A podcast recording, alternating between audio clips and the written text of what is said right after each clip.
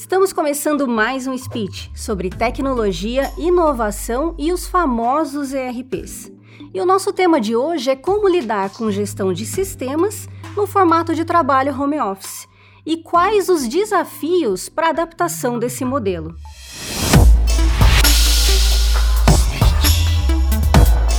E quem vai falar sobre isso é Márcio Nunes, CIO com mais de 10 anos de experiência em softwares de gestão e que também já esteve dos dois lados, atuando por mais de 5 anos na TOTS e logo depois, os outros 5, em empresas usuárias das aplicações. Márcio, seja muito bem-vindo ao Speech, muito obrigada por ter aceito o nosso convite. E antes da gente entrar no nosso tema-chave da entrevista, eu queria que você contasse um pouquinho da sua história, como é que você começou. Oi, Daniela, tudo bem? É, quero agradecer pelo convite também, é um prazer estar aqui com vocês, falando sobre a minha história, sobre o, a carreira que eu venho trabalhando. É, eu comecei bem pequeno na área da, da tecnologia, fiz meu primeiro curso de informática, a partir dali eu já descobri a área que eu queria seguir. É, um pouquinho mais tarde, com 14 anos, eu comecei a dar aula de informática na, na igreja onde eu participava na época com a minha família. E mais para frente iniciei a faculdade dentro da área da tecnologia, análise e desenvolvimento de sistemas.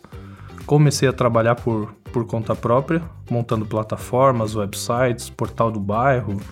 Eu passava de cliente em cliente vendendo anúncio no, no meu portal, era bem bacana.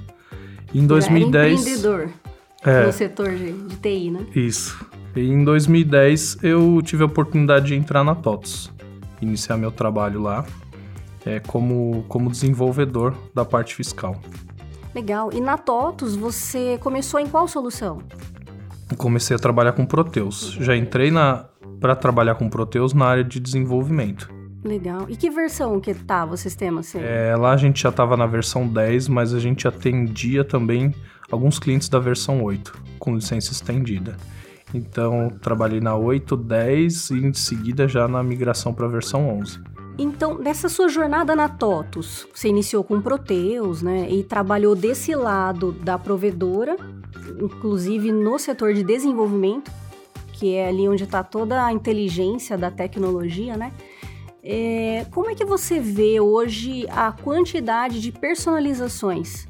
Que hoje em dia a maioria das empresas elas precisam recorrer a esse recurso, até para garantir a aderência do software, destacar ali aquele ponto do negócio que vai trazer uma competitividade maior, né? Como é que você vê a questão das personalizações? Você acha que às vezes acontece ali um excesso de personalização? Legal. Esse é um tema bem, bem intrigante dentro das empresas. Saindo da TOTS, o interessante na TOTS é que a gente respira tecnologia, tá lá dentro, só que a gente tá lá no produto padrão. É, a maioria é das a vezes base, né? é a base. A gente não tem noção como que é do lado de fora no cliente. Em 2015, quando eu saí de lá, tive a oportunidade de trabalhar com um dos clientes da, da TOTS na linha do Proteus e aí a gente começa a enxergar a quantidade de customizações e desenvolvimentos que tem para para que o sistema funcione. Chega até cliente. aparecer outro ERP, né? Dependendo da empresa, aparece outro ERP.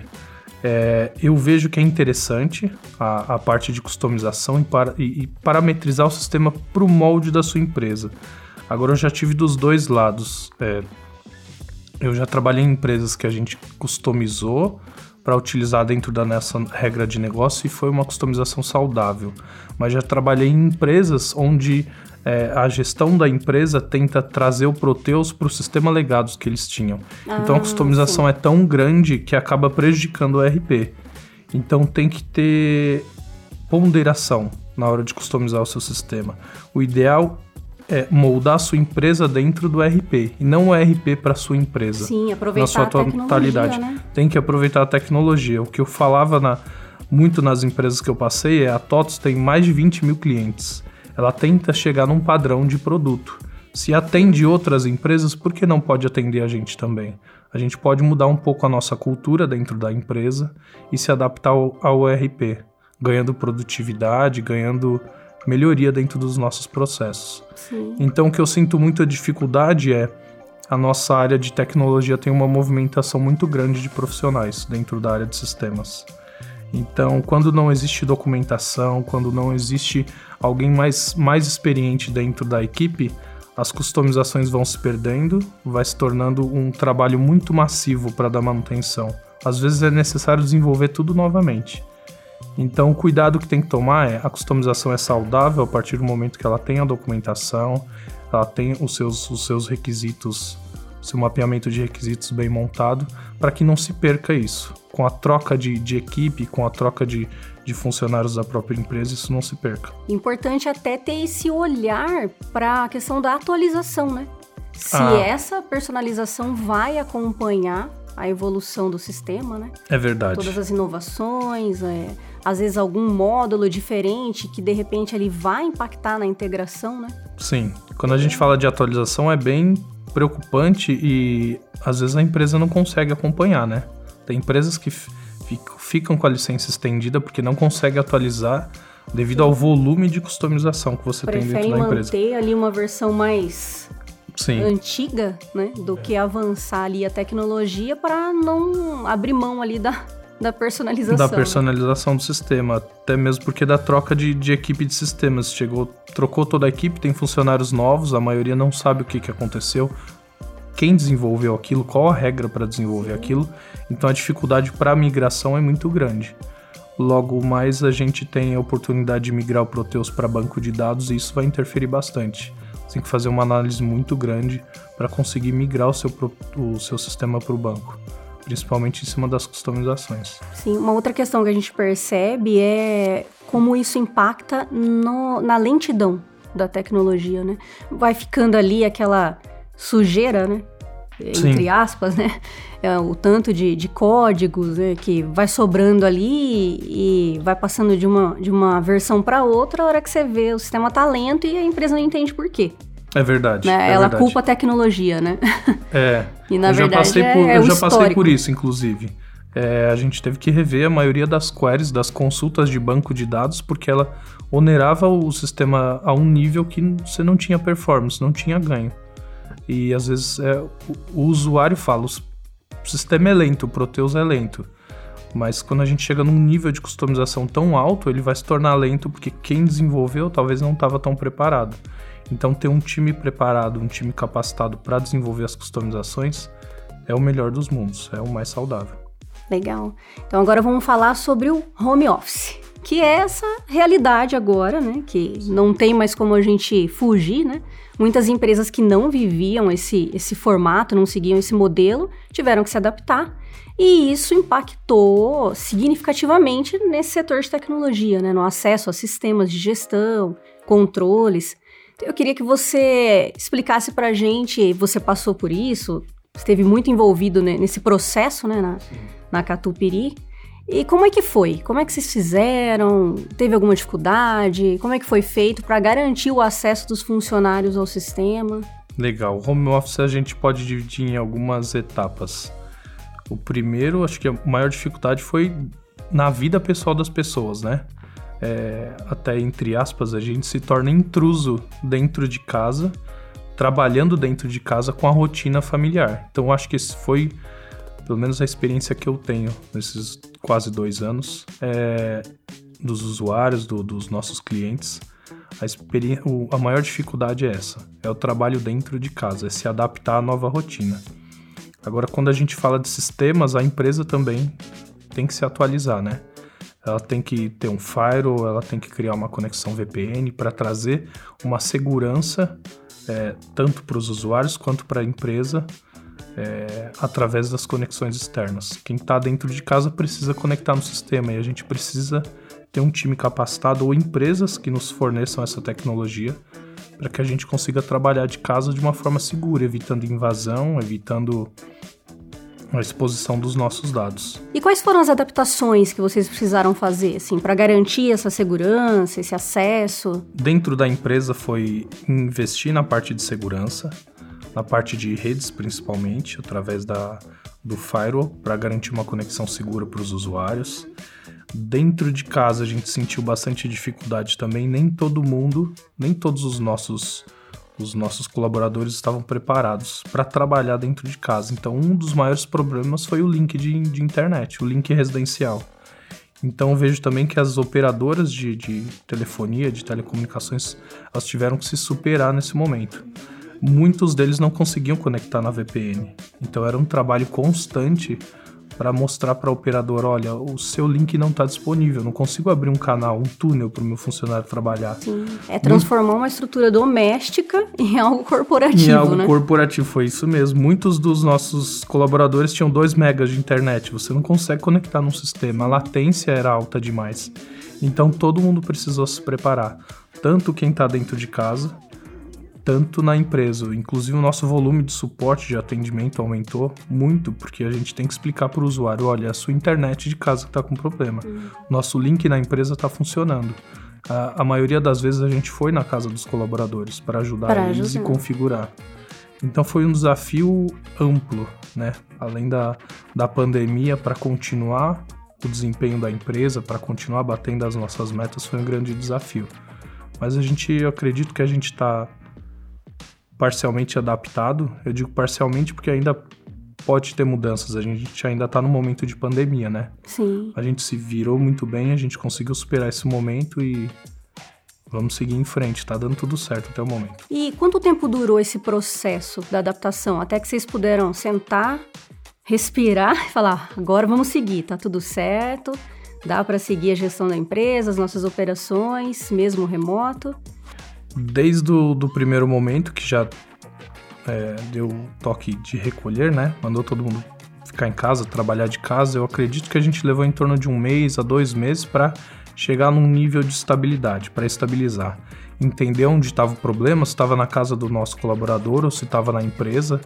A empresa em si, ela já estava praticamente preparada. A gente já tem essas tecnologias hoje de segurança, a gente já consegue acessar hoje o Proteus, a nossa ferramenta principal, através do, da internet, ela já tá, ele já está na web.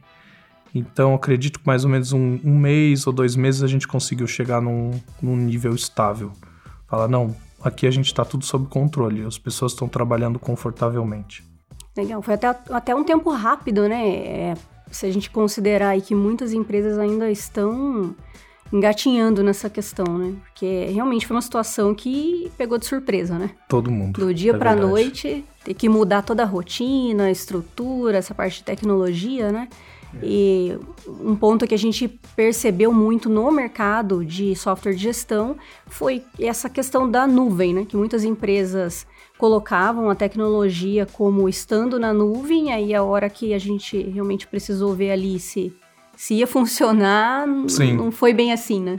Como todo mundo trabalhava no escritório, o conceito de nuvem é minha empresa está preparada, mas quando você vai para dentro de casa tentar conectar de lá é diferente. Então as empresas, a maioria estavam preparadas, mas não para esse novo conceito, né? E quando eu falo que a gente em dois meses dentro da empresa conseguiu estabilizar, é aí voltando para aquele outro ponto. Na família, eu acredito que levou mais tempo. Eu posso dizer que para a pessoa se adaptar, conseguir a, entrar no seu horário de trabalho, a gente hoje cumpre uma jornada, começar a sua jornada dentro do horário, finalizar dentro do horário, isso foi o maior desafio. Isso levou com certeza um tempo maior. Sim. Até para arrumar um espaço físico dentro da sua casa, para conciliar com a sua família, com os filhos, esse tempo com certeza foi maior.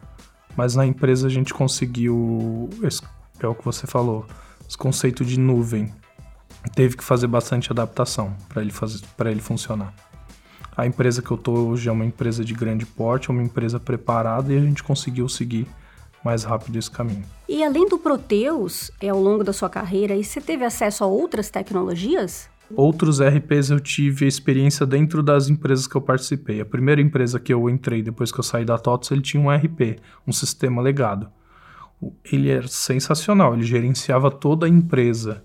O que eu percebi com esse com o decorrer do tempo, que a maior dificuldade desses sistemas legados e dos ERPs é seguir a parte de legisla legislação e obrigações tributárias.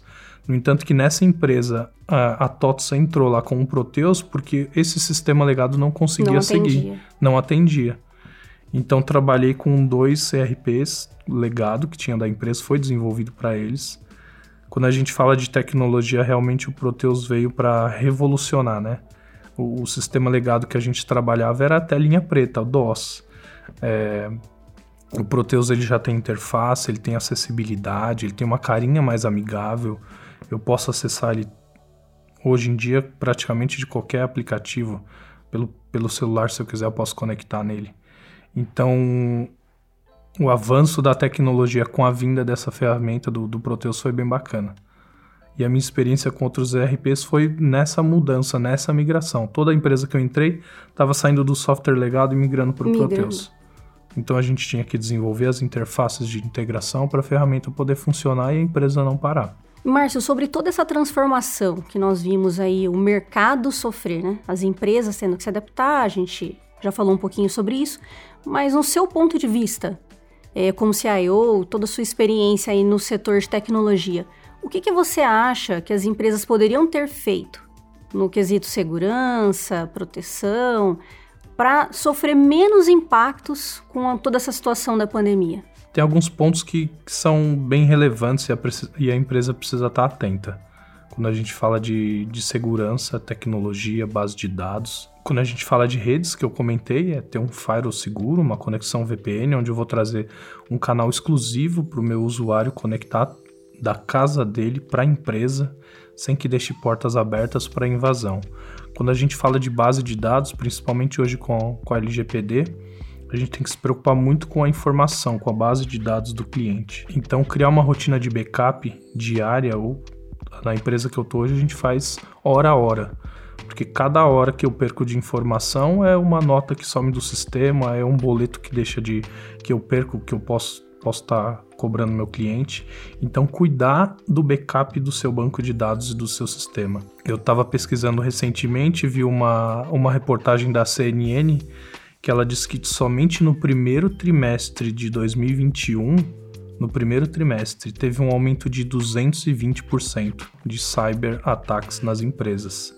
Recentemente a gente vê um grupo do varejo muito grande é, sofrendo um ataque e isso prejudica muito a empresa. Dependendo da empresa, a gente perde 2 milhões por dia Sim. se o sistema ficar parado. Então a preocupação na rede de, na rede de dados, a preocupação de backup, tem que ter backup a sua empresa, senão você não consegue sobreviver. Principalmente hoje, ele tem que estar tá sendo garantido dentro da empresa, porque se você sofre uma invasão, você consegue recuperar os seus dados. Inclusive, eu passei em uma das empresas grandes do ramo de varejo que ela sofreu, sofreu um ataque. O, o hacker entrou na empresa com o software dele, com o vírus dele, veio através do e-mail.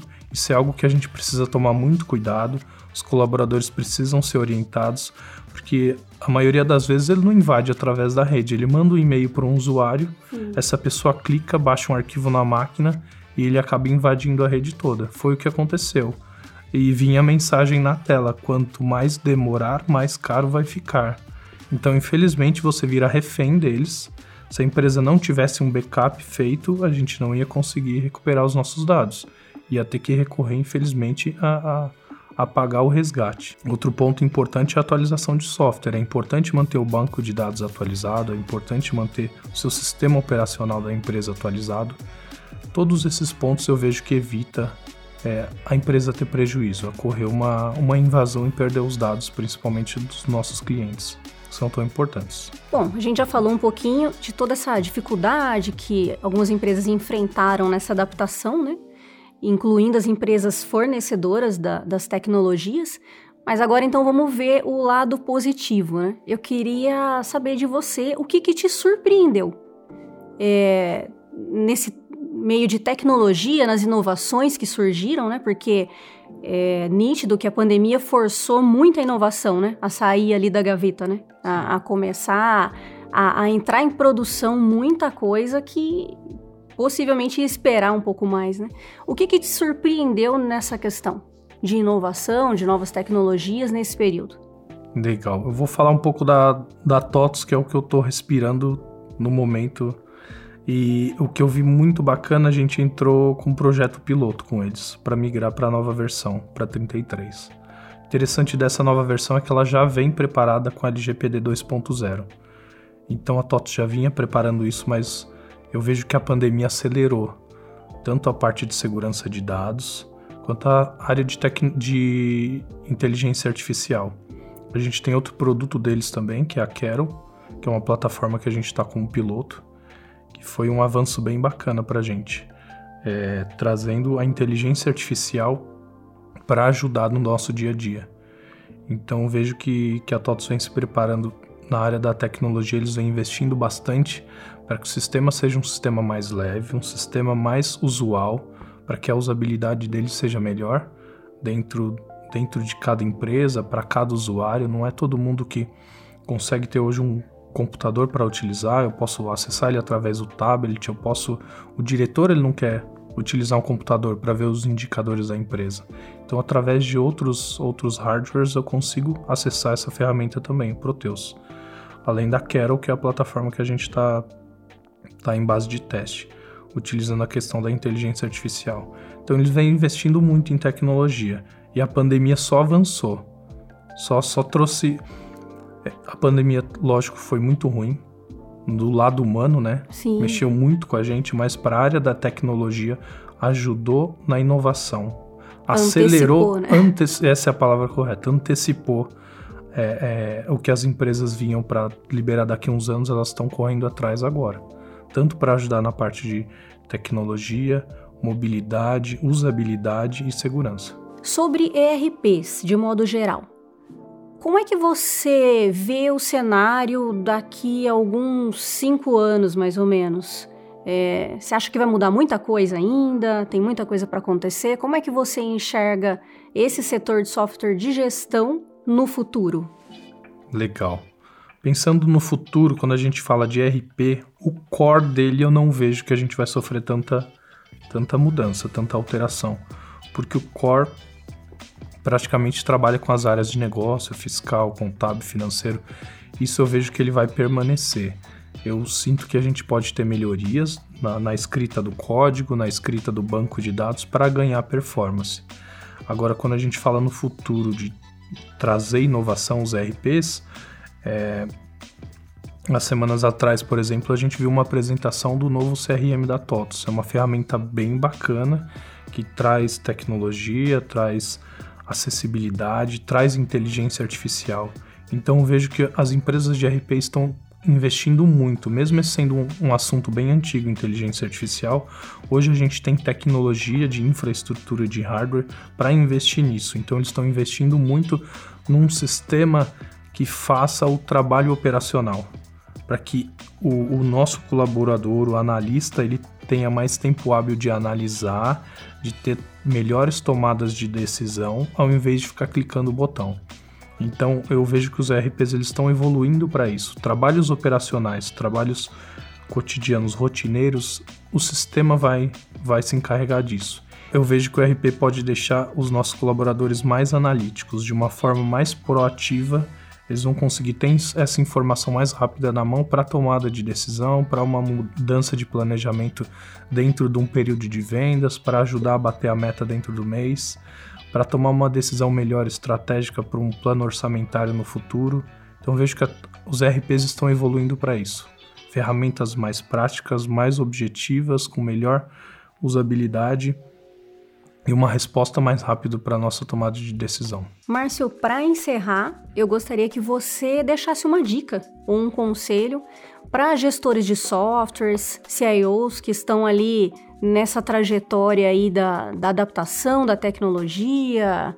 É claro que após aí longos meses de pandemia, muitas empresas já conseguiram se adaptar, né? Já tem aí a, a retaguarda né, do, do software. Sim mas é, de, deixasse uma dica, um conselho, é como é, nessa situação, nesse modelo, como esse profissional hoje conseguiria extrair de repente mais performance do software mesmo nesse modelo remoto? Legal. Englobando um pouquinho de tudo, quando a gente fala de segurança, é investir na sua equipe. Hoje a sua equipe de TI, tanto da parte de infraestrutura como dos sistemas, você precisa investir nela, você precisa ter profissionais capacitados. Se a sua empresa não tem condições disso, tragam parceiros, tragam consultorias, tragam empresas especializadas que possam te ajudar nesse ponto. Quando a gente fala do, da, do nosso papel como gestor, como provedor de tecnologia dentro da empresa, a nossa vida é estudar constantemente. Então, buscar novas tecnologias, olhar o que o mercado vem trazendo, quando a gente fala de TOTS, teve o evento TOTS Trends, é acompanhar o que a TOTS vem trazendo de, de inovação e de tecnologia para agregar, para trazer isso dentro da sua empresa. A gente hoje tem alguns projetos como o Piloto, que entra em entrou em parceria com a TOTOS, a empresa que eu estou atualmente. Isso ajuda, ajuda você a enxergar inovação, enxergar tecnologia. Ajuda a melhorar a performance do, do, da sua equipe, a performance da equipe da empresa. Ajuda a melhorar nos processos. Então, a minha dica é: busque sempre inovação e tecnologia, invista em inteligência artificial, busque profissionais capacitados que os profissionais da área de TI são os que vão garantir a sua empresa funcionando diariamente, saudável, sem ter nenhum tipo de prejuízo. Legal. Márcio, muito obrigada por ter aceito o convite, por ter dado essa aula para gente sobre gestão, sobre ERPs. Foi uma imensa honra te receber aqui hoje. É recíproco. Eu fiquei muito feliz também de estar aqui. É, muito obrigado pelo convite e sucesso para todos nós nesse desafio que a gente ainda tem de final de pandemia. Chegamos ao fim de mais um speech. Acesse o CRM Play para acompanhar as nossas outras entrevistas e siga também a CRM nas redes sociais. Até mais!